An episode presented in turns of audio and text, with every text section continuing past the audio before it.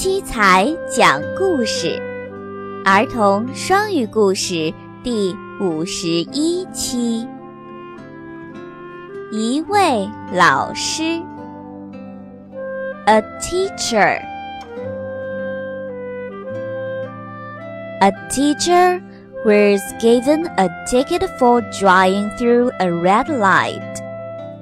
When she appeared in traffic court, she asked the judge for immediately attention to her case, as she was due to be back in class.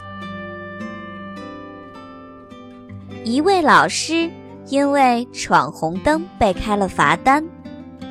他到了交通法庭后，要求法官先处理他的案子，因为他要赶回去上课。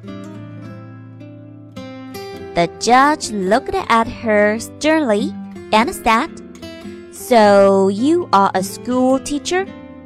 I am about ambition. You sit down at that table over there and write, I went through a red light 500 times. 法官严厉地看着这位老师说：“哦，你是老师啊？ 那我终于可以实现我这辈子的愿望了，请你坐到桌子那边去，写五百遍我闯红灯了。”